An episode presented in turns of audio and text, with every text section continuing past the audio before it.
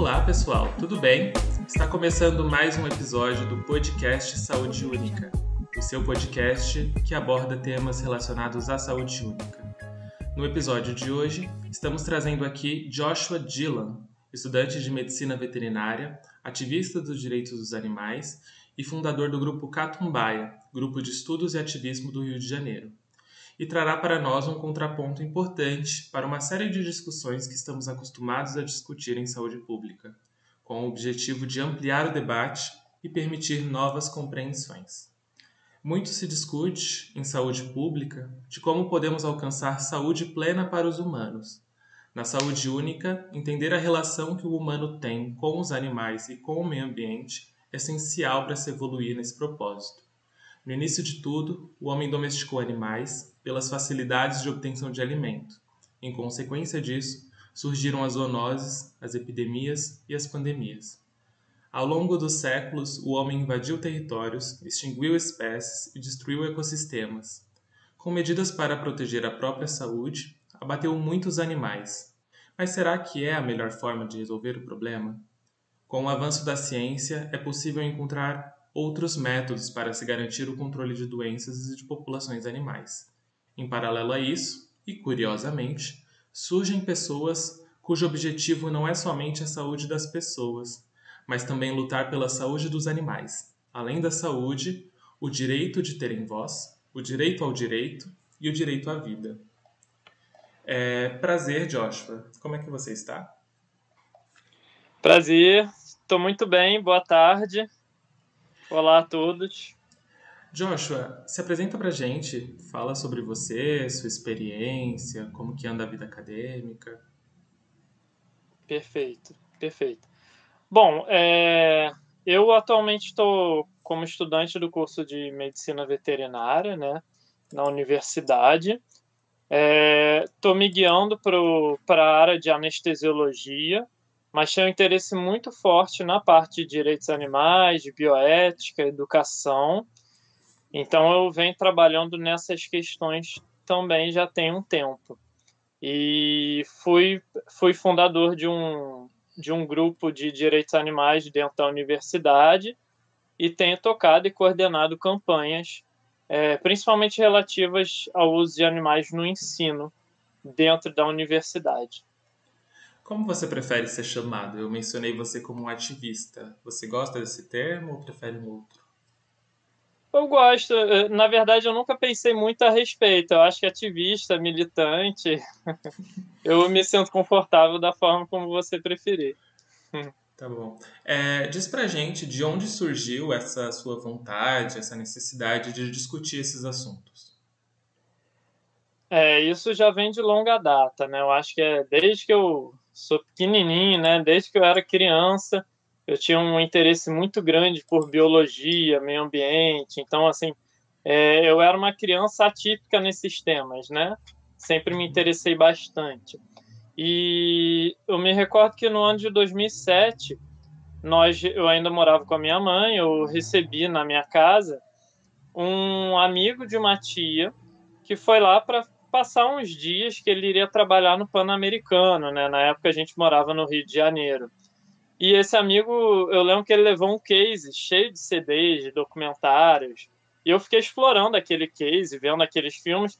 E um dos filmes que me tocou bastante era o A Carne é Fraca, do Instituto Nina Rosa, que ele aborda bastante os impactos ambientais da produção animal no contexto brasileiro. Então eu vi aquele filme, aquilo de certa forma plantou uma sementinha, acho que na minha cabeça, e eu fui amadurecendo ela. Em 2008 eu entrei, né? Então no, no ano seguinte eu entrei para o curso de engenharia florestal na Rural, na Federal Rural do Rio de Janeiro, e participei já de movimentações ali do, principalmente do GTerra, né? Que é o grupo de, de ensino e trabalho é, perdão, que é um grupo de trabalho e ensino em reforma agrária, né? E dentro desse grupo eu conheci militantes de diversas áreas e duas militantes, a Nana e a Mari, me apresentaram é, um filme chamado Terráqueos, que era um filme que abordava muito mais os aspectos éticos, né, do que que eram que permeavam as relações entre o ser humano e os outros animais. Então, a partir desse momento, eu eu vi que existia uma necessidade muito grande de trabalhar é, essa questão que ela era não era abordada dentro da universidade. Então, eu comecei a enveredar para esse caminho. E aí você fundou o Catumbaia. Foi em que ano que vocês fundaram o Catumbaia? O Catumbaia ele surge é, inicialmente em 2008 ainda, no fim de 2008, mas como um grupo de discussões, né? E ele vai se formalizar em 2009 enquanto grupo de extensão da universidade. Entendi. E assim, é, o grupo surgiu justamente dessa necessidade que a gente viu por conta da ausência de discussão desse tema, do tema da, da exploração animal, porque existiam grupos já que trabalhavam as questões de bem-estar, mas a gente não viu um uhum. grupo que trabalhasse direitos animais é, de fato. Então, a gente começou fazendo reuniões informais para afinar as propostas do grupo e felizmente tivemos a tutoria da é, Dani Miranda, que é a fundadora de um outro grupo de direitos animais do, o, de Campo Grande, chamado União Libertária Animal. Uhum. Então, nós passamos a desenvolver diversas é, linhas de atuação, né? E atuamos em relação aos rodeios em diversos municípios com a parceria na época da antiga coordenadora da Sociedade Vegetariana Brasileira no Rio de Janeiro, a doutora Bianca Turano, que é advogada. Então, ela orientava a gente, a gente ia nos rodeios, cobria, fazia denúncias de maus tratos, é, e conquistamos o fim do apoio da Rural ao rodeio de Seropédica, né? passamos, coletamos mais de 5 mil assinaturas no abaixo-assinado, a mudança uhum. do regimento do restaurante universitário para a inclusão de refeições do RU, pressionamos pela criação das comissões de ética no uso de animais, enfim, uma série de mudanças que foram é, começando a aparecer dentro da universidade, muitas outras que, se eu for falar, eu vou ficar aqui uhum. até amanhã, e justamente desenca foram desencadeadas graças a esse trabalho do Grupo Catumbaia. Josh, agora é uma pergunta um pouco mais curta e direta. Por que os animais devem ter direitos? É, por que os animais devem ter direitos? Bom, é, trabalhando um pouco mais assim com o que a gente tem atualmente na ciência. É, em 2012 a gente tem um, um primeiro esforço, uma, um, talvez o ápice de uma tentativa aí de, de gerar consenso dentro, principalmente das ciências ligadas à neurologia, psicologia, que foi um esforço capitaneado pelo, pelo neurocientista Philip Lowe, que numa conferência de neurocientistas em Cambridge acabou gerando uma declaração, que ficou conhecida como a Declaração de Cambridge sobre a consciência, onde eles colocavam centenas de neurocientistas assinaram essa declaração Inclusive o Stephen Hawking estava né, lá também, assinou.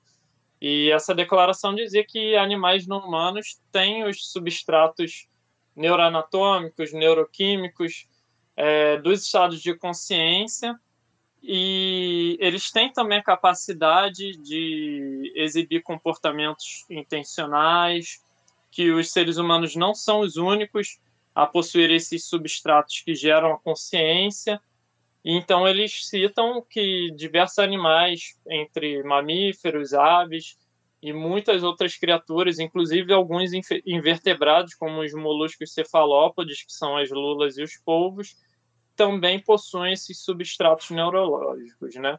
Então, esse é um marco na ciência. Então, o que a gente tem é justamente quando se reconhece a condição de animal senciente, você reconhece também a condição de possuidor de interesses e direitos, o que caracteriza a condição de pessoa, né? Então, pessoas, na verdade, seriam todos os animais sencientes, não só os seres humanos, como a gente normalmente designa. Joshua, por que, que vale a pena judicializar a causa animal para a sociedade e para o poder público? É, isso, é, isso é objeto de um debate, às vezes, bem acalorado, inclusive, dentro do movimento até. Uhum. Mas, de fato, os impactos eles são positivos quando a judicialização ela é acompanhada de um trabalho de base e conscientização da população de forma geral. A judicialização não pode caminhar sozinha, assim como o trabalho de base também não pode caminhar sozinho. As duas coisas têm que coexistir, né? elas têm que andar juntas. É... E a justiça, de certa forma, como você aprova uma lei ou consegue uma decisão favorável, né, você está criando uma condição ali dentro da sociedade onde, onde vão ser deixadas de lado práticas que estão desensibilizando a população humana de uma forma geral em relação a, aos direitos dos outros animais. Então, se você consegue proibir um rodeio, por exemplo, uhum. o que, que acontece? Qual é o impacto daquilo? As crianças daquele município vão deixar de serem expostas àquelas práticas. Então, vão cada vez naturalizar menos aquele tipo de prática. Você começa a, a, a alterar a cultura para um, num sentido mais positivo. Só que, ao mesmo tempo, só ela não é suficiente, porque se você proíbe o rodeio, o peão que estava montando, que montando lá no, no bovino, uhum. né, ele vai continuar com a sua mentalidade específica, antropocêntrica. Então ele vai chegar na esquina e vai chutar o cachorro da esquina, sabe? Uhum. Então as práticas dele vão continuar sendo imbuídas da mesma lógica. Por isso que você tem que trabalhar nas duas vias, difundir informação e judicializar para promover e acelerar as mudanças dentro da sociedade. Os ativistas dos direitos dos animais lutam para tornar os animais como sujeitos de direitos e deixar de serem objetos. O que seria o animal como um objeto e o que seria um animal como um sujeito de direito? Perfeito, essa questão é bem interessante. É, o animal objeto, ele não é pessoa, né? Foi o que a gente comentou agora há pouco. Então, portanto, ele é desprovido de interesses. Ele é um bem, ele é a propriedade de um humano, que, e os humanos são as únicas pessoas. Então, você pode fazer com ele o que você bem entender. E um animal que é sujeito de direito, ele é reconhecido como pessoa. Ele é um indivíduo possuidor de direitos, né?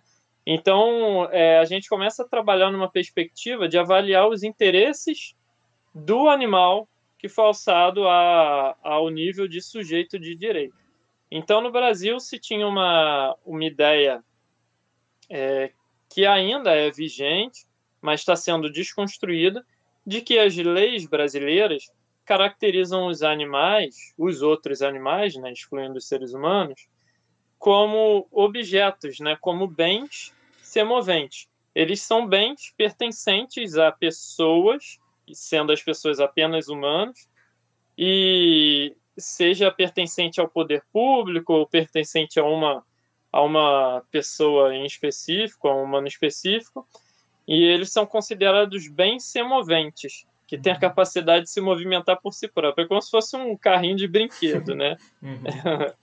E então, quando você. Qual é o impacto disso? Quando você causa um dano, ah, quando você machuca um cachorro, aquilo vai ser encarado como um dano à propriedade de, outra, de outro humano. Uhum. Né? Vai, é a mesma coisa que você chegar lá e quebrar a janela do vidro do carro do seu vizinho, é você chutar o cachorro do seu vizinho. Você vai ser processado e condenado por ter danificado a propriedade dele. Então, e muitas vezes se for um animal de rua, ele não é uhum. propriedade de ninguém ali, né? Ele não é reconhecido como propriedade de ninguém. Você vai ser processado porque o ato de agredir aquele cão constrange e ofende os demais seres humanos nas suas crenças, nos seus costumes de civilidade. Então, é, é sempre pensando no ser humano. Quando você tem, e aí é bem interessante, que esse ano ainda Ainda esse mês, inclusive, tem um grupo que está fazendo um trabalho sensacional com a Associação Nacional de Advogados Animalistas, que justamente está trazendo à tona uma outra interpretação baseada na Constituição em algumas leis de que é possível sim enxergar frente à Constituição os outros animais como, é, como sujeitos de direito.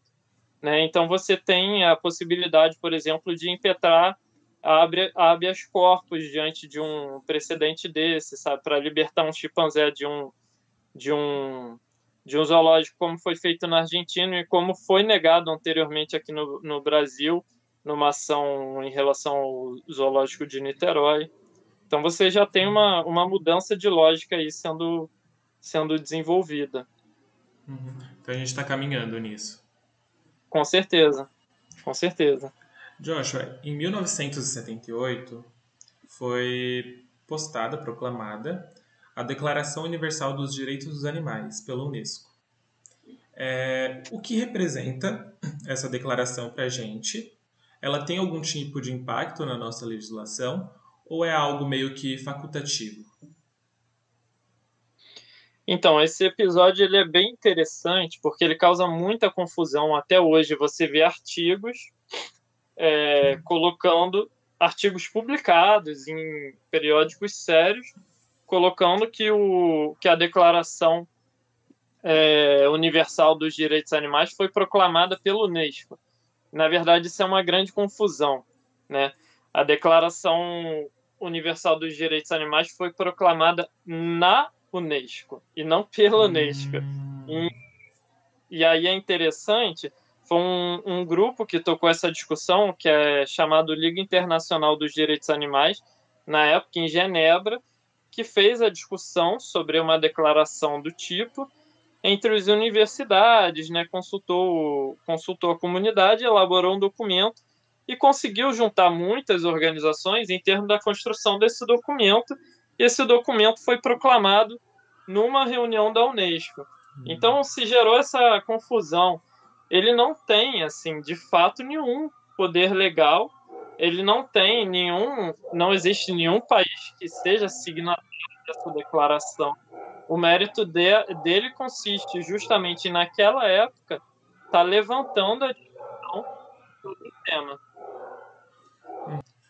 Joshua, existe uma corrente de pensadores que defendem o uso dos animais para o bem humano, o que muitos chamam de uso humanitário. Temos como exemplo disso o abate humanitário, por exemplo, onde os animais são criados livres para consumo, são criados livres, bem, e o abate ocorre com o menor trauma possível e com o mínimo de dor. Existe uma outra corrente de pensadores que defendem que os animais não são propriedades dos humanos e devem ser respeitados como iguais. Você tem um lado? Como que funciona a sua cabeça nesse sentido? Com certeza, com certeza tem um lado. É, quando a gente se aprofunda no debate da ética de fato, a gente percebe que quanto mais a gente discute bem-estar, é, menos a gente discute direitos. E quanto mais a gente discute direitos individuais, menor a necessidade da gente se debruçar e investir em bem-estar.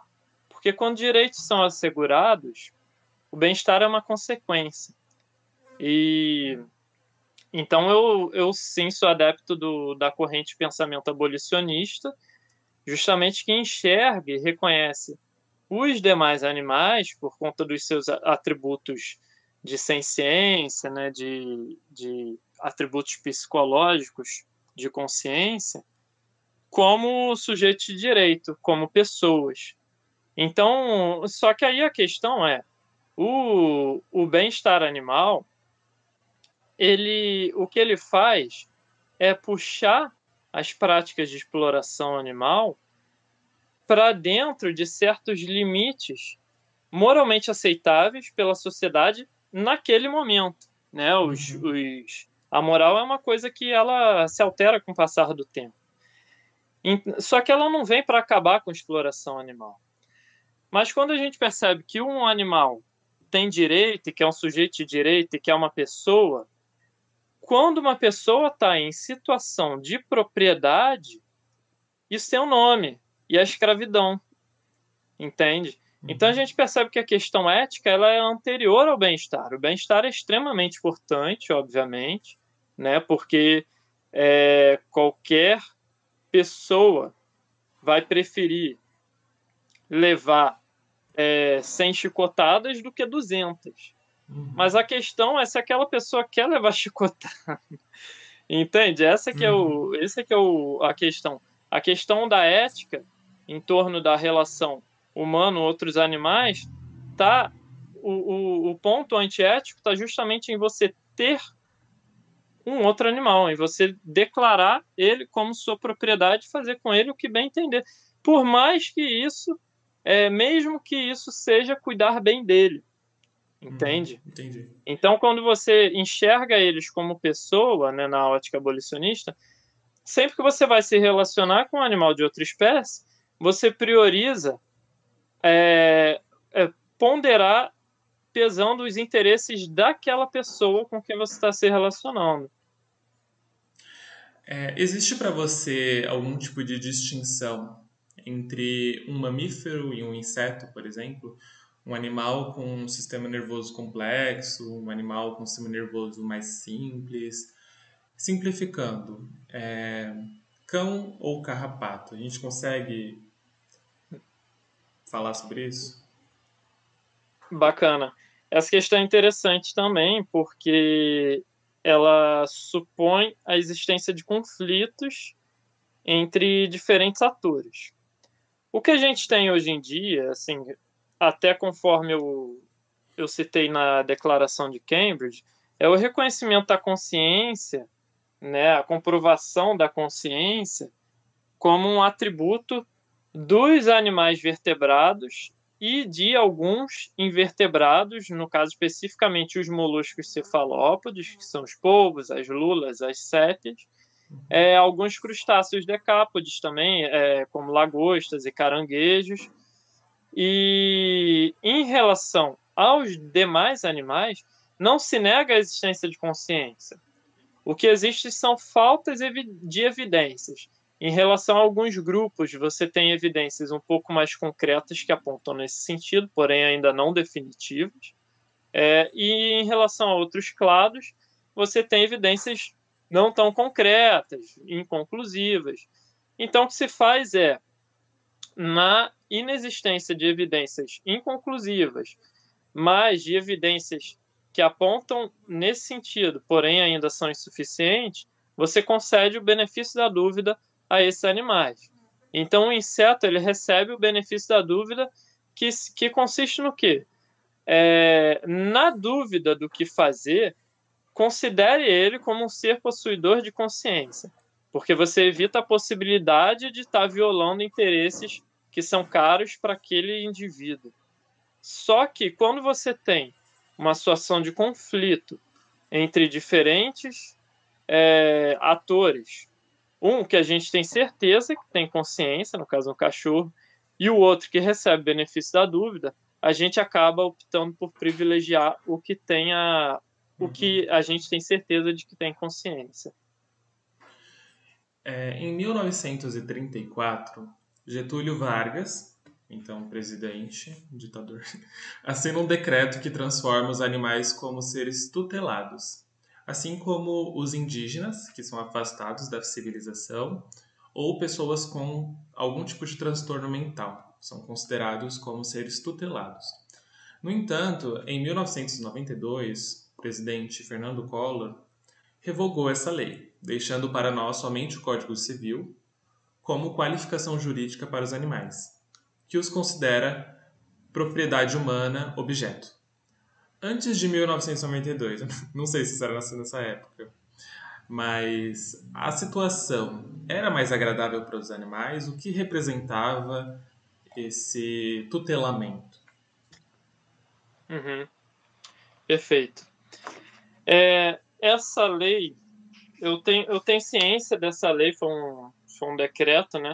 Eu não estou me recordando o número dela agora, só que esse decreto ele foi palco de muita discussão, é, até porque ele tornava, como você falou, os indígenas tutelados pelo Estado. E isso causava uma série de, de.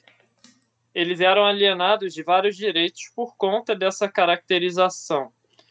Então, essa, essa lei acabou sendo revogada, mas o interessante é observar aquele grupo que eu citei, o, a ANA, né, Associação Nacional de Advogados Animalistas, parte da fundamentação deles nas ações reconhecendo o, os animais como sujeitos de direito no Brasil se embasam, inclusive, nesse decreto de 34. É, eles colocam, eles levantam uma vertente do direito que tem sido reconhecida, inclusive, pelo STF, porque já usou é, fundamentos dessa vertente em decisões suas, de que o decreto de 34 do Vargas não foi revogado nas partes que, que falava sobre os outros animais, né? Porque é, é, questões jurídicas que o, o Collor, que foi quem teria revogado esse decreto, ele acumulava apenas o poder do executivo e o Vargas, quando promulgou a lei, ele acumulava executivo e legislativo, então essa lei só poderia ser revogada pelo Congresso Nacional. E aí o que acontece é que esses trechos não foram revogados. Eu acredito, assim, focando mais na sua pergunta, eu acredito que para a época isso não tenha feito é, muitas diferenças, porque, de fato, essa discussão sobre direitos animais ela só tomou fôlego no Brasil de uns tempos mais recentes para cá. Então, acredito que tenha sido é, praticamente irrelevante você considerar que os outros animais sejam tutelados pelo Estado naquela época, uhum. porque eu acredito que não devia nem existir é, entidades, né, nem existir organizações civis é, que tensionavam mover ações em nome de outros animais, como hoje em dia está sendo feito.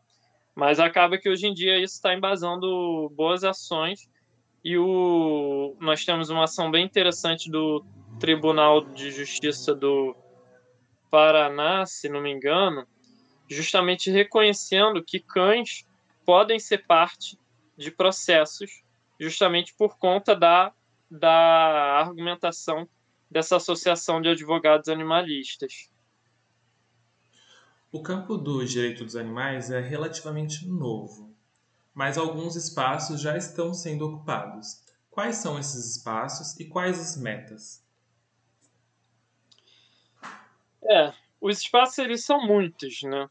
Então nós temos é, linhas ocupando as universidades, né, levando a discussão para dentro do, do ambiente acadêmico, é, linhas também por dentro do movimento ambiental, né, linhas por dentro de da justiça, como no caso da Ana, né, gente que está se juntando para tocar ações para reconhecer e gerar bons, é, boas referências para decisões futuras envolvendo, envolvendo direitos animais. A meta é, principal é justamente o reconhecimento de todos esses animais vertebrados e também de, daquelas classes de invertebrados que a gente citou como pessoas. Então, é reconhecer justamente o direito de um chimpanzé ser libertado do cárcere de um zoológico e poder ser encaminhado para um santuário, onde ele vai é, ser tratado segundo a lógica de, de possuidor de interesses e não de, de meios para obtenção de lucro, entende? Uhum. Tem um assunto que é muito discutido. Eu acho que é um dos assuntos mais discutidos quando a gente fala desse assunto, que é o uso dos animais para o ensino e para a pesquisa. Primeiro, em relação à pesquisa. Como podemos avançar na medicina sem utilizar organismos vivos como modelos experimentais? Então, justamente o, a questão da pesquisa, ela é um, ela é bem complexa. Por quê? Nós temos, na medida em que nós vamos criando linhas de pesquisa, essas linhas, a ciência ela não é imparcial. Essas linhas de pesquisa vão sendo criadas de acordo justamente com a formação dos pesquisadores que estão elaborando elas. Então, apesar da gente já ter tecnologias bem interessantes, como o, o, o desenvolvimento de sistema do Human on a Chip, que é, são sistemas com mini órgãos é, feitos por cultivo de células integrados por meio de um fluxo de fluido para simular é, vias metabólicas de um fármaco, de uma substância química interagindo com diferentes organismos. Esse é talvez o, a linha de maior, é, que seja mais promissora atualmente dentro da medicina. Né? A gente tem também a parte de impressão 3D com biomateriais, com células, onde você consegue, utilizando impressoras calibradas para esse tipo de impressão, imprimir tecidos, imprimir pele, imprimir osso, imprimir retina. E essas coisas estão sendo testadas e elaboradas. E o grande, a grande promessa disso é justamente você tanto acelerar o desenvolvimento de medicamentos, fármacos, a obtenção de dados relevantes para a espécie-alvo, quanto uhum. você eliminar os problemas de extrapolação de dados entre espécies. Então você tem você tem levantamentos que para você extrapolar um dado de uma espécie para outra, a chance de você de surgirem efeitos que não foram previstos é de 50%. É o mesmo você jogar uma moeda. Agora, a questão, eu acho que anterior a se discutir pesquisa, óbvio, a gente tem que ter gente investindo nisso. Mas a gente não vai ter mudanças profundas na pesquisa enquanto os estudantes os pesquisadores estiverem sendo formados com a mesma matriz de com a mesma base de produção de conhecimento, que é o uso do modelo animal no ensino, seguindo aquela mesma lógica.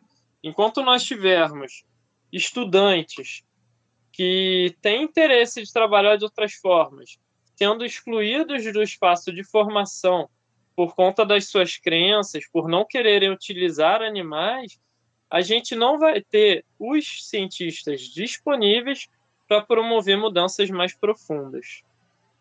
E sobre os animais utilizados no ensino? Como podemos aprender? Um, acho que o maior exemplo disso é a medicina veterinária, que a gente aprende muito de propedêutica, muito de cirurgia com animais vivos. Como podemos avançar é, no ensino? Como podemos aprender a lidar com animais a campo sem ter aprendido com animais vivos de fato? Aí é interessante pontuar algumas questões. O, na visão abolicionista, ao contrário do que, do que muita gente pensa, o objetivo não é eliminar o uso de animais no ensino. O objetivo é eliminar o uso não curativo de animais no ensino. O uso curativo, o que é o uso curativo e o uso não curativo? uso não curativo é quando você pega um, um indivíduo, uma pessoa, um animal de outra espécie e usa ele numa prática para a qual não tem indicação clínica.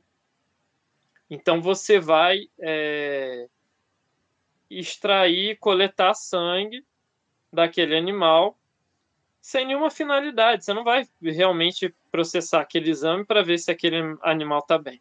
O uso curativo é justamente o contrário. Você pega um animal que está precisando daquela intervenção e você utiliza ele numa aula demonstrativa. Ou seja, o animal ele é beneficiado com a intervenção. É uma lógica completamente diferente. Ainda tem um uso, um uso. Um, a única exceção a essa questão é que existe o uso neutro em que não há intervenção na vida do animal, que é a observação do animal de vida livre esse tipo de uso neutro ele também é reconhecido como, como eticamente aceitável, eticamente justo dentro do ensino. Então você não é que você não possa utilizar animais. Você pode utilizar, mas você vai utilizar eles de que forma?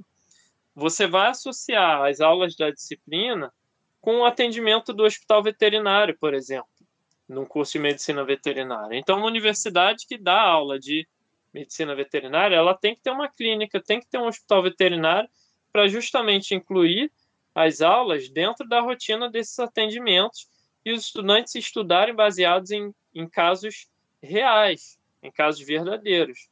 E aí é interessante observar, porque tem um conceito que é o conceito do currículo oculto, que é, que é uma ideia bem discutida dentro da pedagogia, de que numa prática de aulas, você não ensina para o estudante apenas aquilo que está explicitado no currículo.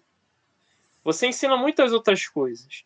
Então, se eu pegar uma aula de que eu vou ensinar técnicas de, de castração, eu pego um coelho proveniente de um biotério, ensino os estudantes a castrarem aquele coelho e depois mato o coelho e jogo ele no lixo.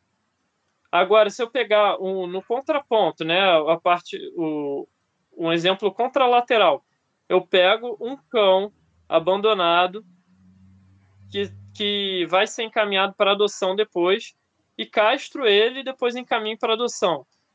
Os valores que estão sendo ensinados são opostos. Nas duas práticas, você está ensinando anatomia cirúrgica, você está ensinando técnicas cirúrgicas, você está ensinando tudo aquilo que está no currículo explícito, mas os valores e as práticas profissionais que você ensina são diametralmente opostos. Numa, você aprende que os animais os outros animais podem ser utilizados como meios para os fins humanos. Você pode objetificar eles, não importa que você vai matar um, um, uma pessoa só para isso, não tem problema, o ser humano ele é superior, então tranquilo. E no outro não, você está aprendendo a valorizar a vida daquele animal que está ali na mesa de cirurgia. Você aprende uma, então você passa uma um, um ensinamento de responsabilidade socioambiental para o estudante, sabe? Um ensinamento de valorização de preceitos éticos. Então você cria profissionais diametralmente diferentes, de acordo com o, o modelo que você vai utilizar na sua aula prática. Você tem trabalhado esses últimos tempos com a objeção de consciência. Virou até reportagem na internet recentemente. Fala pra gente o que é a objeção de consciência, como que se deu o processo dentro da universidade, quais foram as barreiras que você enfrentou, as pessoas que atuaram nessa conquista e quais são os próximos passos. É, a objeção de consciência é um direito constitucional do, de qualquer cidadão se recusar a fazer coisas que contrariem as suas convicções, as suas crenças. É interessante observar que é, a objeção de consciência é um dispositivo característico de democracias. É um dispositivo de sociedades onde você vai ter diferentes grupos culturais, grupos com crenças distintas entre si, convivendo sob o teto, sob a égide de uma mesma Constituição. Então, ao invés daquela ideia de que a democracia é a ditadura das maiorias, não, justamente o contrário. A democracia é você buscar meios de permitir a existência das minorias, permitir que as minorias continuem existindo em consonância com a existência das maiorias também, das maiorias do ponto de vista cultural. Então, a objeção de consciência ela vem para garantir diversidade de, diversidade de crença, diversidade de culturas, para garantir que qualquer pessoa tenha liberdade de crença e de convicções políticas, filosóficas, religiosas, e que não seja obrigada a abrir mão dos seus preceitos e das suas convicções para se encaixar. Então, então, a objeção de consciência ela vai ser usada dentro de diversos âmbitos. Você tem a objeção de consciência em relação ao exercício militar, para quem tem voto de voto de não pegar em armas, para quem é pacifista. Você tem a objeção de consciência no exercício do direito, no exercício da medicina, é, dentro também do, no caso do uso de animais no ensino, que é um uso da objeção de consciência mais recente. Então, isso é interessante observar. A objeção de consciência ela vem para refinar a democracia e garantir que uma pessoa não vá ser alienada dos seus direitos por conta das suas crenças. Então, diante disso, a gente vem trabalhando a objeção de consciência em relação ao uso de animais no ensino dentro da universidade rural, bebendo de experiências anteriores, como por exemplo o caso do primeiro objetor de consciência no Brasil, foi do Robert Baczynski, que era estudante da Federal do Rio Grande do Sul, né? E a gente tem uma um e aí depois ele se tornou um pesquisador premiado, inclusive, né? O que também muda um pouco o foco de é, ele reformula um pouco aquele pensamento que que ainda é alimentado de que o objetor de consciência só quer se livrar de uma prática, né? O objetor de consciência é um aluno esperto que não quer ter trabalho, na verdade é o contrário. Quando você entra com uma objeção de consciência porque você não concorda com o método de uma aula, porque ele fere suas, a sua consciência, você está pedindo métodos alternativos, métodos substitutivos, para que você não seja excluído do processo de ensino-aprendizagem. Você está justamente. Porque se não fosse assim, bastava você faltar a aula e no dia seguinte, sabe? Essa é, é a questão. O estudante objetor de consciência, ele não quer ser excluído do processo. Então, aqui dentro da universidade, no início foi bem difícil, quando começamos a trabalhar essa questão.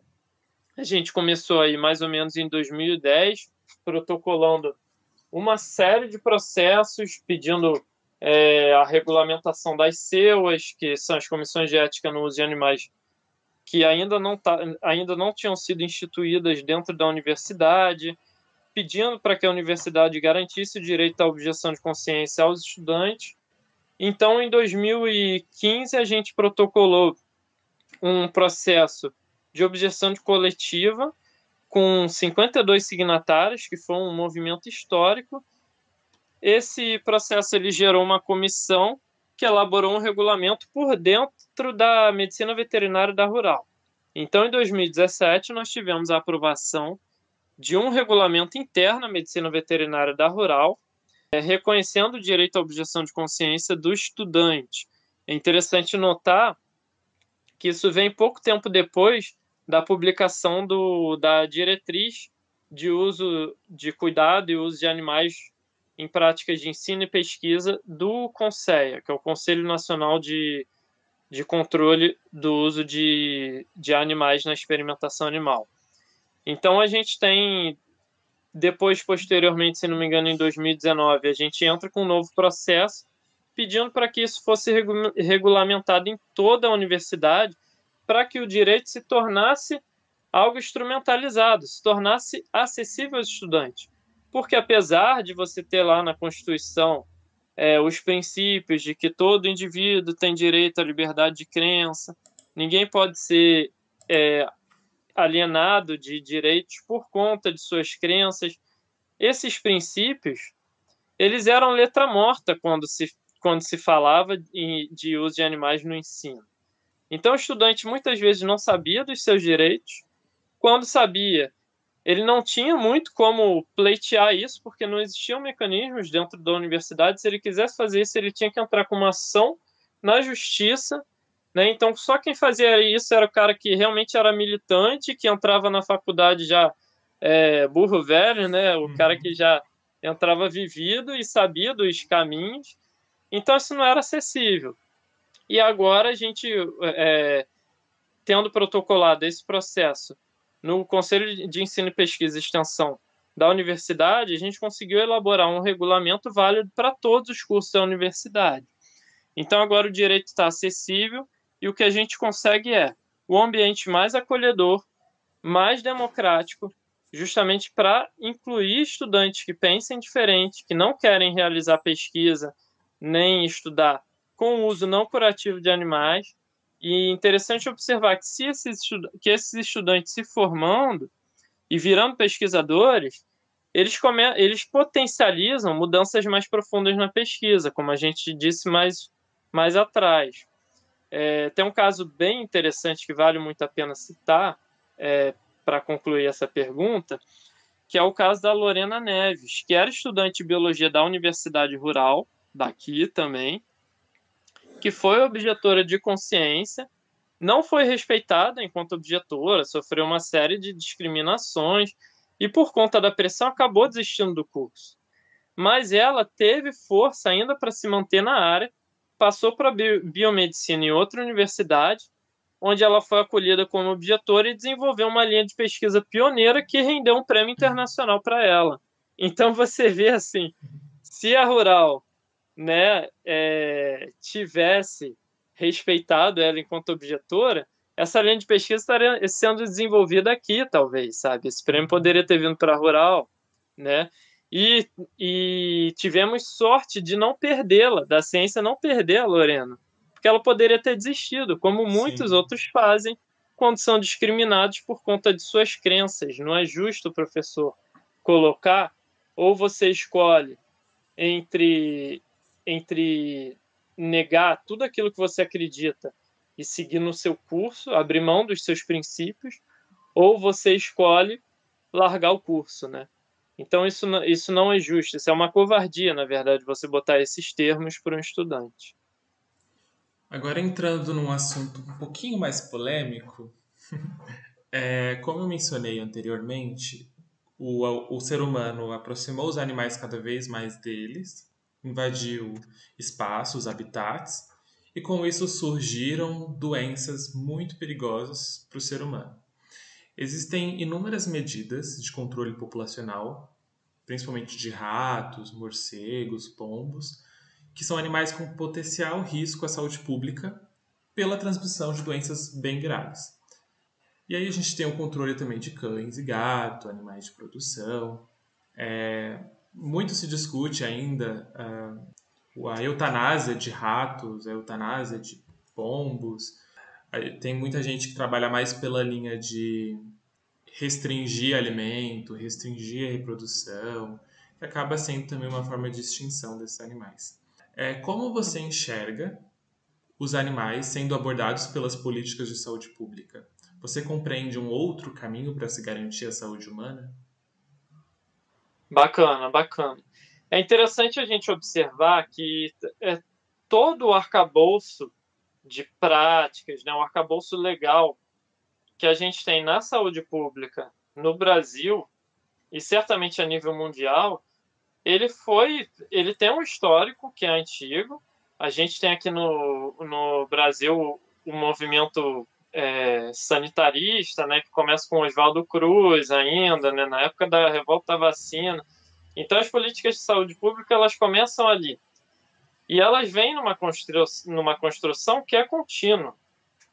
Então, é, e o paradigma que se tinha era justamente um paradigma baseado no antropocentrismo.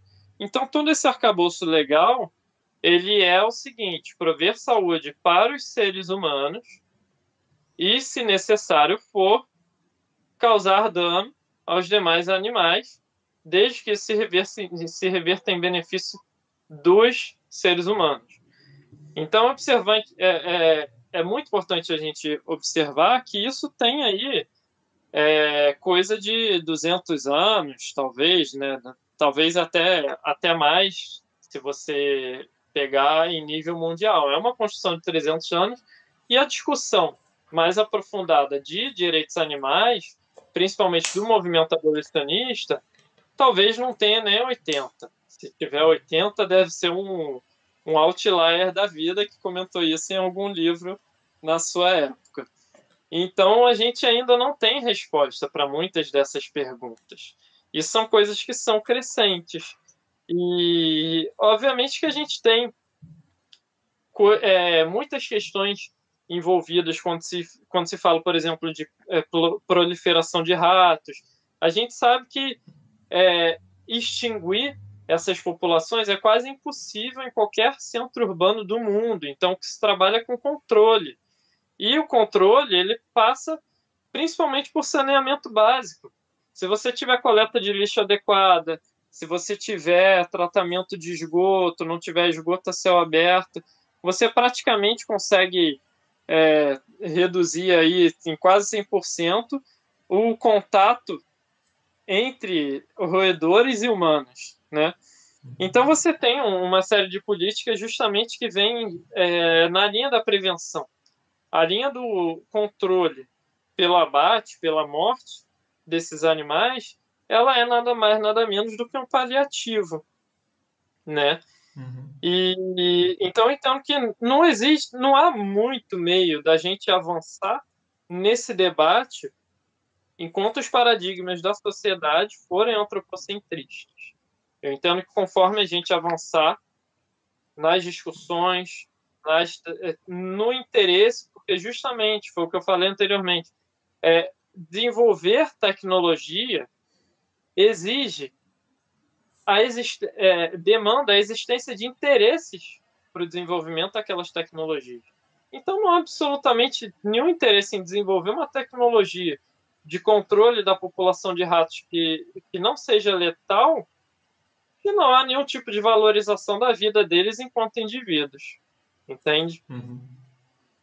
É, a gente acho que a gente precisa avançar um pouco mais, aí é uma opinião minha, é como que a gente está fazendo esse controle. Porque, por exemplo, é, ainda eu, eu vejo muitos acadêmicos seguindo a linha de que, por exemplo, morcegos devem ser capturados e eutanasiados, sendo que os morcegos são extremamente importantes para as plantações, para, a biologia do local mesmo.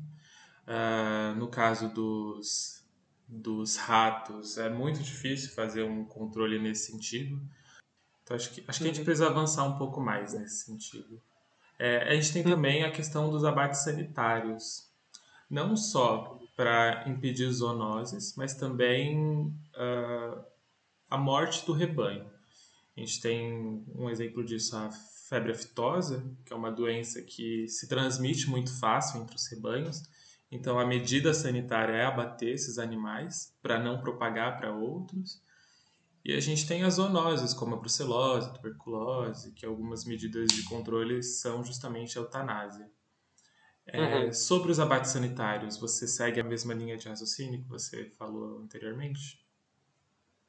Então, é, no caso dos, dos, morcegos, né, os quirópteros, morcego é muito fácil de. O, o, problema do morcego é justamente ele ter contato com o humano e com o rebanho. Então, numa perspectiva abolicionista, você não teria rebanho. Sim. Essa é a questão. Então, assim, é muito difícil discutir isso por conta porque a perspectiva abolicionista demanda demandaria mudanças profundas na sociedade. Agora, você evitar contato de morcego hematófago com seres humanos é muito fácil, sabe? Com políticas uhum. de, de, de prevenção, de adaptação das habitações. Você, quando tem centros urbanos com colônias, é muito fácil você a, acabar com colônias de forma não letal. Existem mecanismos para isso, sabe? Que uhum. quando, quando essas colônias estão instaladas em edificações, né? Existem mecanismos eficientes de você é, criar sistemas onde o, na medida em que o morcego sai, ele não consegue mais voltar da, do, da colônia, né, do abrigo. Então, em relação aos rebanhos, a febre aftosa ela é o caso mais clássico. A febre aftosa é uma doença assim que a forma mais grave dela ela atinge uma, um percentual que é pequeno, na verdade, do rebanho. Ela se dissemina muito rápido, né? Ela vai pegar no rebanho praticamente inteiro e a maior parte dele vai ter uma forma branca, só que isso vai impactar na produção. E, e impactando na produção, você impacta o retorno financeiro desses pecuaristas. Uhum. Então, assim, há, há todo um, um, um, sistema assim de esse, esse, tipo de intervenção, de você criar um raio, né, de onde você, a partir do ponto onde teve um surto de aftosa, e eliminar todos os bovinos dentro daquele raio, é um negócio que é, é, é surreal e uhum. só existe conta de, dos interesses humanos antropocentristas em estar tá explorando aquelas espécies, em tornar aquelas, aquela produção cada vez mais rentável. Então, um exemplo da fitosa é o, é o, é o clássico, sabe? Esses animais eles não podem ser vacinados ao invés de serem sacrificados porque vai cair a produção. Então, é justamente isso. Está tudo. Está tá interligado com, com a exploração animal. Uhum. É, existem essas diferentes visões, que, por exemplo, você é abolicionista, existem os interesses econômicos, é, mas também existe muita ignorância, né? Como você falou, existem várias formas de controle de morcegos que não a, a eutanásia. E o mesmo para ratos, para pombos. É, isso me faz lembrar, se você me permite, um episódio quando eu entrei na faculdade. Eu era muito novo. E o primeiro contato que eu tive foi com um professor que metia o pau numa professora é, da bioética que criticou o método dele para destruir um enxame de abelhas. As abelhas construíram um enxame na, na porta do hospital veterinário no fim de semana e esse uhum. professor ele resolveu tocar fogo no. No enxame de abelhas. A professora se revoltou e tal e tal. O que ele passou para gente, que foi a, o, o lado dele, foi de que a professora queria salvar as abelhas e tava nem aí se as pessoas iam ser picadas, para a saúde das pessoas. Ela estava mais preocupada com as abelhas do que com as pessoas. Mas, e, e assim, é a gente ali novo na universidade, um professor, nosso primeiro professor, a gente acabou dando razão para ele. Foi o primeiro contato que a gente teve com isso. Mais para frente, eu tive aula com essa professora e ela ensinou vários métodos de coleta de enxames de abelha, de, de para prevenir a saúde das pessoas e também para garantir a vida das abelhas. A gente sabe recentemente vários estudos mostrando que as abelhas estão quase sendo extintas. Com certeza. Com certeza. E essa questão dos princípios, realmente. O que, que embasa as tuas ações? Né? Uhum. Se, se for única e exclusivamente o bem do ser humano, você taca fogo mesmo. Uhum. Tá, né? Claro que o bem direto, né? Porque se você entender que as abelhas elas têm um papel de polinização, né? Que isso uhum. vai afetar indiretamente o ser humano também. Mas isso é, mas isso é uma dentro de uma ótica mais imediatista, né? Uhum. Só que justamente se você entende que aqueles seres ali eles recebem no caso dos invertebrados o benefício da dúvida, então você vai fazer de forma a, a não violar ou violar o mínimo possível qualquer tipo de interesse daqueles seres em existirem, né, em permanecerem com suas vidas, tocando suas atividades.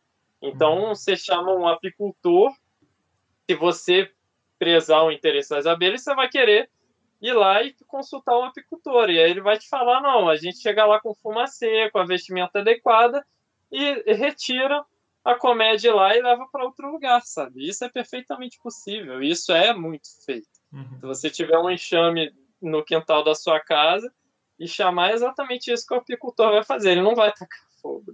Ele vai remover a colmeia e vai levar para outro lugar adequado, onde ela possa, onde elas possam continuar a função delas.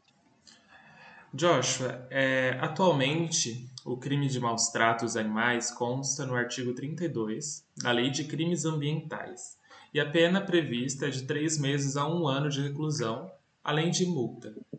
A lei também prevê punição a estabelecimentos comerciais e rurais que facilitarem o crime contra animais. O que pode ser considerado como maus tratos? Então, é, vou fazer uma pequena observação, porque a gente teve agora em 2020 a aprovação de uma outra lei uhum. alterando a alterando a 9605, que é a lei 14064 de 2020. Que ela, altera, é, ela inclui um, um pequeno item lá colocando, aumentando a pena para quem maltrata cães e gatos e mudando o tipo de pena, né? Ao invés de, de reclusão. Enfim, ela coloca uma pena de prisão mais, mais grave para quem maltrata cães e gatos, acrescenta a multa e a proibição de guarda do animal né, posteriormente.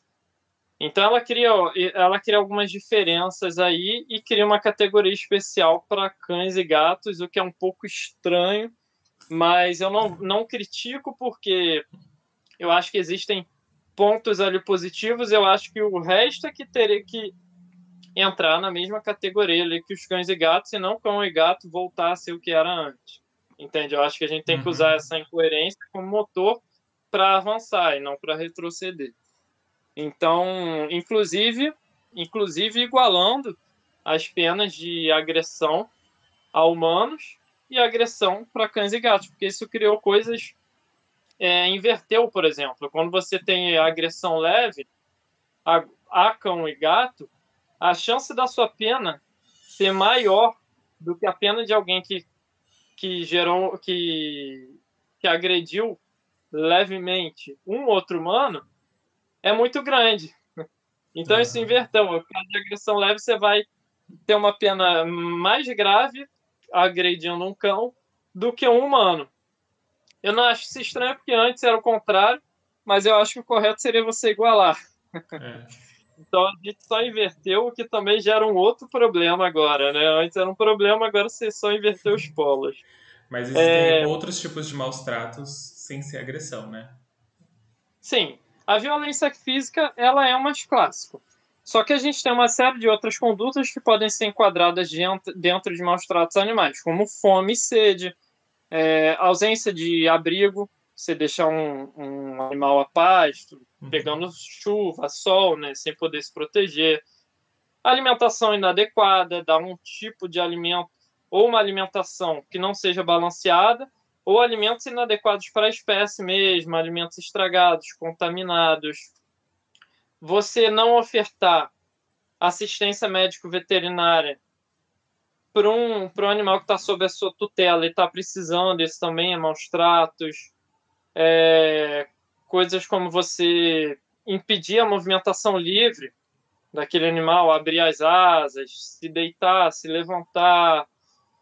É, coisas que impeçam, de uma forma geral, a expressão do ethos da espécie. Uhum. O ethos da espécie é o, é o é o que? São as tendências naturais de cada espécie e que são necessárias para que o indivíduo daquela espécie tenha uma situação de bem-estar, de vida digna. Então, por exemplo, essa situação de maus tratos, você, de maus tratos, você manter um cavalo a vida inteira numa baia de, de 5 por 5 uhum. O cavalo ele precisa correr. Isso é essencial para o bem-estar dele. Então ele tem que ter um pasto aberto onde ele possa correr cavalo é um animal gregário. Então também é maus tratos você impedir ele de ter contato com outros animais da sua espécie. Né? A privação de contato social em espécies gregárias é maus tratos. Você, você romper é, laços sociais, aí já entra numa esfera um pouco mais subjetiva, mas que também pode ser encarado como maus tratos. Você romper laços sociais já estabelecidos entre indivíduos de um mesmo grupo. Você pegar uma cadela que teve uma ninhada e acabou sendo criada com uma das filhotes, e depois de cinco anos você separar elas, sabe? Uhum. Então, condições estressantes como luz forte, som alto, é... exposição a predador natural, você botar um roedor numa gaiola no mesmo ambiente que um felino, Uhum. Isso vai estressar absurda, absurdamente o, o, roedor, porque o felino é o predador natural do, do roedor, no caso o gato, né? É, você não respeitar os hábitos diurnos, noturnos de um, de um determinado animal. Então, em síntese, gira, gira em torno do ethos da espécie. Você tem que conhecer os hábitos da espécie para garantir que aquele animal esteja sendo respeitado e tendo oportunidade para expressar o seu ethos. Uhum.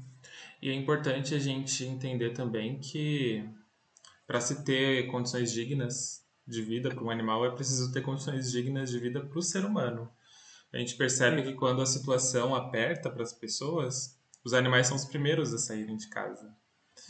E então as pessoas precisam ter consciência se elas têm condições naquele momento de adotar um animal, de ter um animal, porque abandono é crime, né? Hoje é crime e ela uhum. pode pagar por isso. É, ainda pegando um gancho nisso, você vê como uma opção uma delegacia de crimes contra animais, assim como existe a delegacia da mulher, uma delegacia específica para crimes contra animais? Com certeza, com certeza. No Rio de Janeiro, a gente tem uma delegacia especializada no combate de maus tratos. A gente tem é, um projeto interessante em São Paulo, também no estado de São Paulo, que na verdade é um, é um selo. Você não tem uma delegacia especializada em direitos animais, mas você tem um selo para delegacias que trabalham de forma mais focada a questão. Então, o selo Delegacia de Polícia Amiga dos Animais. É, tem um, um grupo de, de atuação especializada em meio ambiente do Ministério Público de São Paulo também, que é o GAEMA, que, aliás, a gente tem um autor bem interessante no campo jurídico, que é o promotor de justiça Laerte Levai, que trabalha bastante direitos animais. E por que que isso é interessante? Você pode pensar, ah, isso é um é, é um gasto de dinheiro. Se, se você tiver uma lógica assim do ser humano vem primeiro, né? Uhum. Mas se você pensar que você otimiza a atuação das autoridades quando você quando você setoriza e cria setores especializados, então todas as denúncias de maus tratos vão para aquela delegacia. Eles já vão ter um know-how de como tocar cada casa.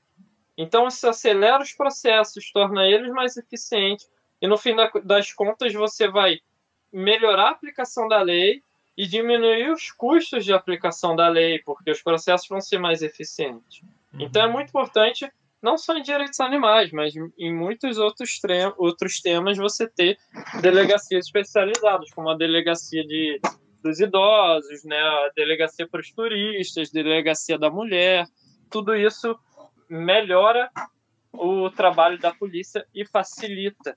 É muito comum você chegar num, e denunciar um crime de maus tratos, chegar um policial militar que não entende nada de uhum. direitos animais, nada de legislação ambiental, e o policial não sabe nem o que fazer, sabe?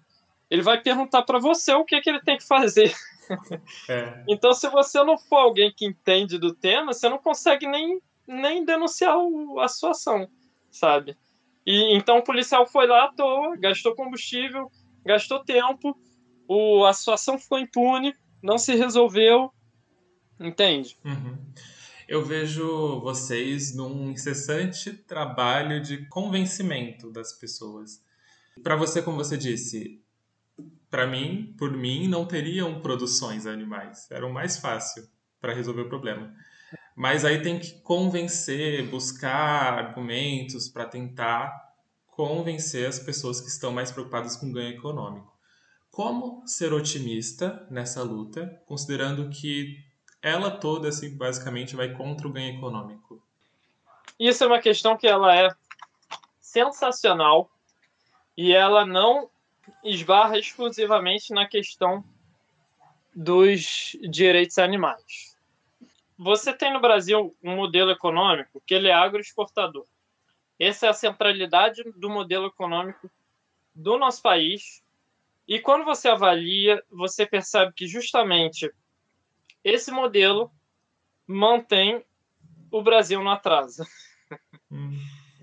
E é interessante que o grupo que é, promove o modelo econômico agroexportador, ele concentra não só as piores práticas em termos de violação de direitos animais, mas também as piores práticas em termos de discriminação sexista, homofóbica, é, negação do, do, das, da importância de se, se debater questões raciais. Escravista. Então, a superação do modelo econômico agroexportador é o caminho mais rápido, na verdade, para a gente desenvolver o nosso, o nosso país. Né?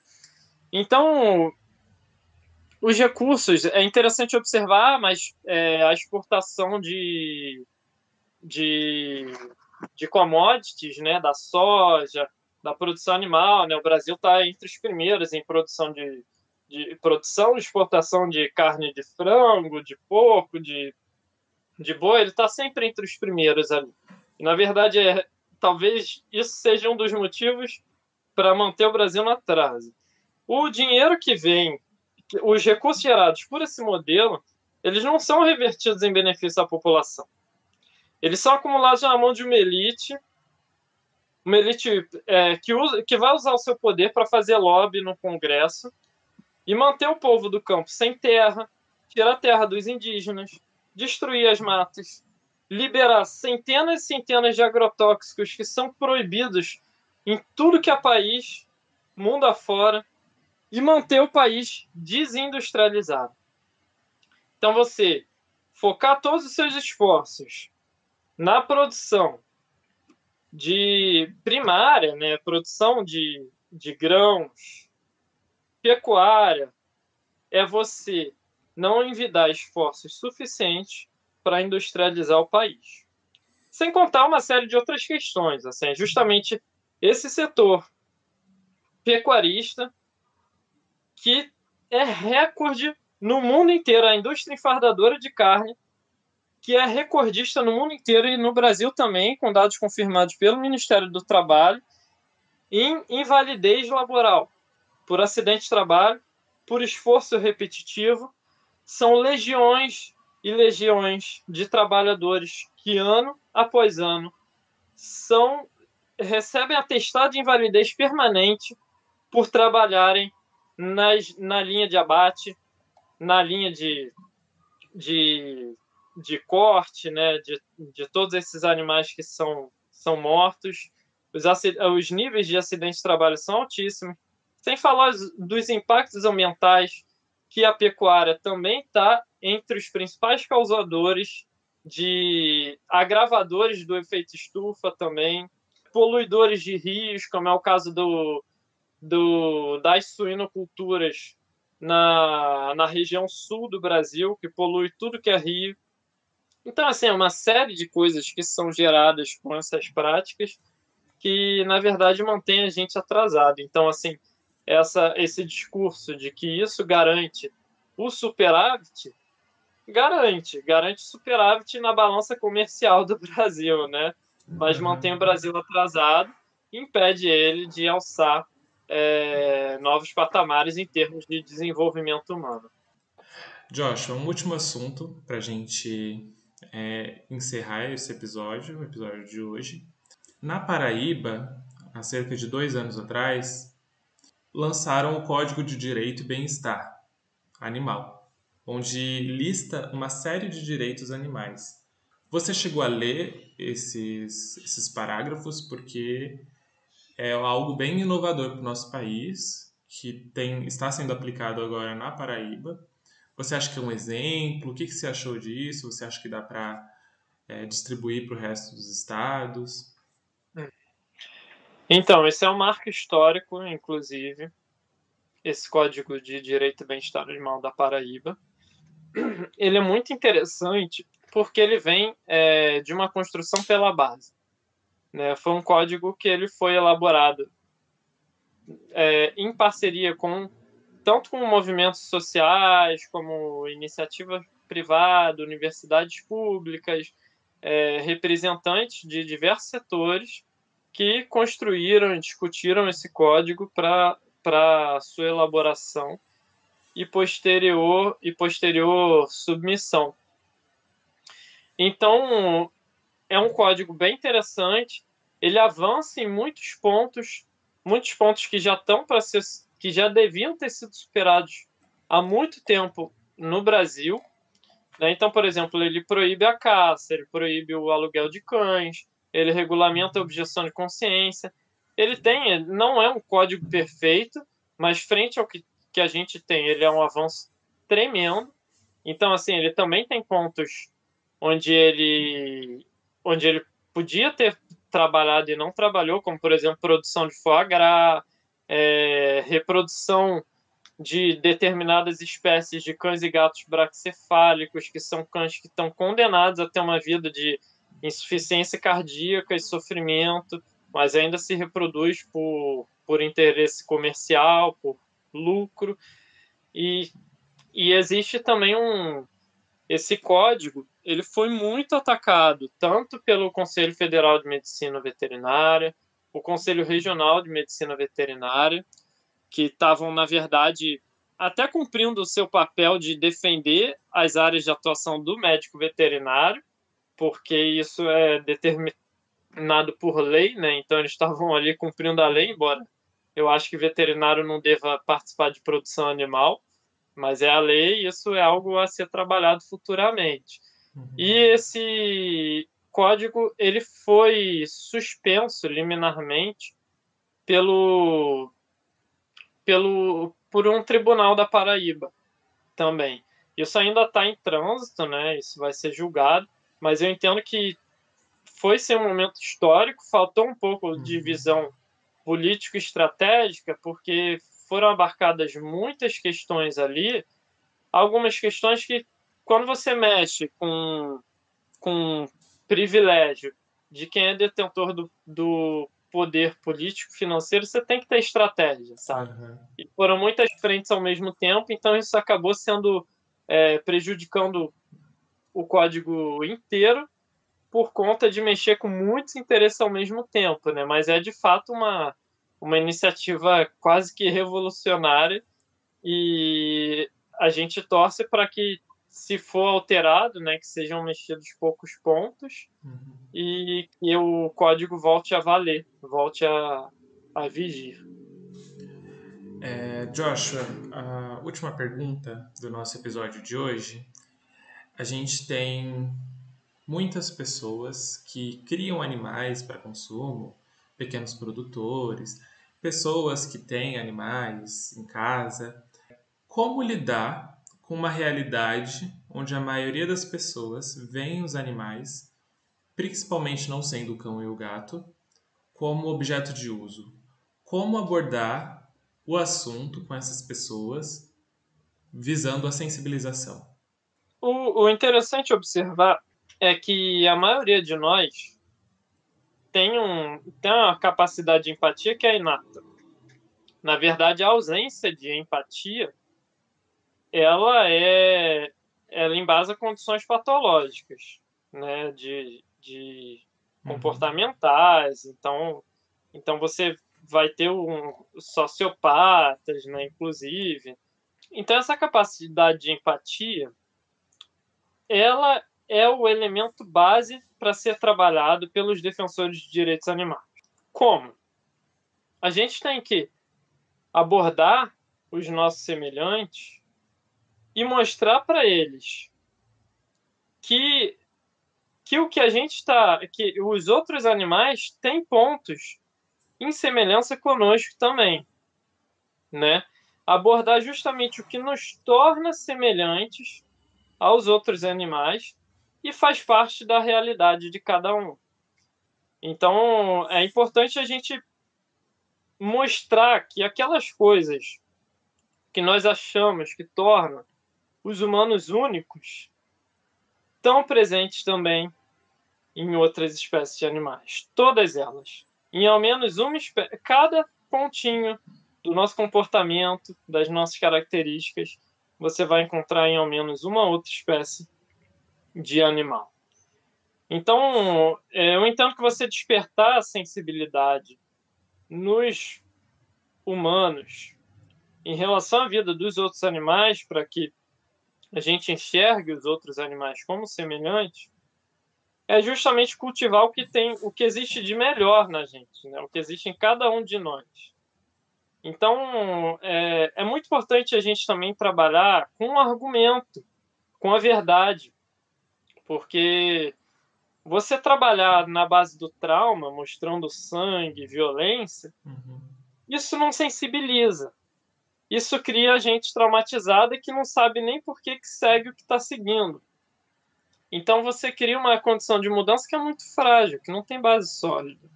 Então é muito importante que 90, 95% da nossa abordagem seja argumentando, mostrando a realidade, mostrando o que acontece, né? Mas com os porquês. E 5% seja você mostrar o que acontece dentro de uma batedora, que é importante você também não esquecer. Né? Embora seja muito chocante, a gente não pode fechar os olhos para o que acontece, para o que a gente está permitindo que aconteça. Mas é óbvio, isso não pode se tornar um show de horrores, né? A gente não pode transformar isso no mote. Isso é um, é um triste episódio que acontece. Mas tem que ser mostrado mas não pode ser um, mas é só uma, uma pequena parte da argumentação. Justamente o, o, o foco tem que ser você despertar as boas qualidades que existem em cada um de nós. Joshua, aqui no, no nosso podcast, sempre no final do episódio, eu peço para o convidado indicar alguma coisa relacionada ao tema. Pode ser um livro, pode ser um pensador, um filme, um Instagram, qualquer coisa que você queira indicar para as pessoas. Um só? Pode ser mais. Tá. É, eu acho assim, as leituras tem um autor estadunidense chamado Gary Francione, uhum. que ele, é, ele vem de uma terceira geração assim de autores abolicionistas e os livros dele são excelentes, sem sombra de dúvida. São ótimos para embasar o, o nosso movimento. Vale a pena levantar também a atuação em território nacional de um grupo recente da veterinária que surgiu, que é o VegVet, que é uma uhum. associação de veterinários veganos, justamente para fazer crescer esse campo dentro da veterinária, né, para que a veterinária se torne medicina de fato, né, e não seja e, e para de trabalhar pela morte de outros animais e passe a trabalhar pela saúde deles. É, e nós temos também um outro grupo é, que é a ANA, que eu já citei, que é a Associação Nacional de Advogados Animalistas, que está fazendo um trabalho sensacional. São seis mulheres, cinco mulheres super guerreiras que estão na coordenação nacional e que têm representação em diversos estados e que estão movendo ações judicializando a causa e que fazem justamente o, o, trabalho em paralelo ao trabalho que a gente tem que fazer, a gente que não é do direito, que é o de trabalhar com sensibilização para propiciar mudanças culturais que são lentas, mas que são profundas. Ótimo. Eu vou indicar um filme que eu sou um pouco mais infantil. Eu gosto de filmes da Disney. Eu vou indicar o The On and Only Ivan, ou O Grande Ivan, que é um filme que trata a história de um gorila que foi criado em cativeiro e ele é usado no circo. Ele e um elefante são usados no circo. Trata dessa questão de animais de zoológico, de circo. E é um filme para criança, né? Que adulto assiste, mas que é voltado para criança, eu acho muito interessante para sensibilizar hum. as pessoas sobre esse assunto. É, Joshua, o Catumbaia tá nas redes sociais ainda? Como é que tá? Então, o Catumbaia, ele, ele tem, diminuiu bastante a atuação, né? Então, hoje em dia, a gente está atuando em pouquíssimas frentes, porque o grupo meio que se pulverizou. Uhum. Então, infelizmente, a gente não tem rede social ativa. Uhum. Aliás, eu ia comentar, é, esse filme que você citou, ele é muito interessante. Tem um outro filme chamado Spirit. O Quartel Indomável. Amo. E ele é muito bacana, é um desenho também, vale muito a pena para criança, uhum. porque ele aborda os dilemas éticos, tanto do bem-estar quanto da abolição e dos maus tratos e da exploração indiscriminada. Vale muito a pena também. Você quer falar seu Instagram, suas redes pessoais, caso queiram te seguir, te acompanhar? É, o meu Instagram é Joshua Demoise, né? J-O-S-H-U-A-D-M-O-Y-S-E. Pode adicionar lá quem quiser seguir. E, e é isso, eu tô, tô à disposição também para quem quiser tirar dúvidas, mandar não temos um espaço aqui no podcast, mas quem quiser entrar em contato, por favor, uhum. eu vou ficar feliz em ajudar com aquilo que for possível. Ah, foi bom lembrar. É, eu queria pedir para vocês também seguirem, quem ainda não seguiu, o podcast, o Instagram do podcast Saúde Única. Lá vocês encontram o podcast Saúde Única, tudo junto. Lá a gente noticia novos episódios que estão saindo, inicia discussões sobre os assuntos abordados aqui e no direct vocês podem mandar perguntas direcionadas para o entrevistador e a gente repassa a pergunta para o entrevistador ou coloca vocês em, em, contato um com o outro. É, segue a gente no, no Instagram, podcast Saúde Única. E eu queria pedir para quem tiver um tempinho, cinco minutos, aqui na descrição do Spotify tem um formulário Google. Se vocês puderem preencher esse formulário, é um feedback que a gente recebe como eu já mencionei em outros episódios, esse projeto ele é um projeto em parceria com a universidade, com a Unesp e com o IFSC, o Instituto Federal de Santa Catarina. Então é importante para a gente esse feedback, quem puder colaborar com a gente. E Joshua, muito obrigado pela sua participação, obrigado por ter reservado um tempo para a gente, foi enriquecedor. Muito obrigado. Eu que agradeço aí pelo espaço, fico muito feliz por ter sido convidado e poder é, trazer um pouquinho a voz do movimento abolicionista no Brasil. É isso. Obrigado a todos. Tchauzinho, gente. Até mais.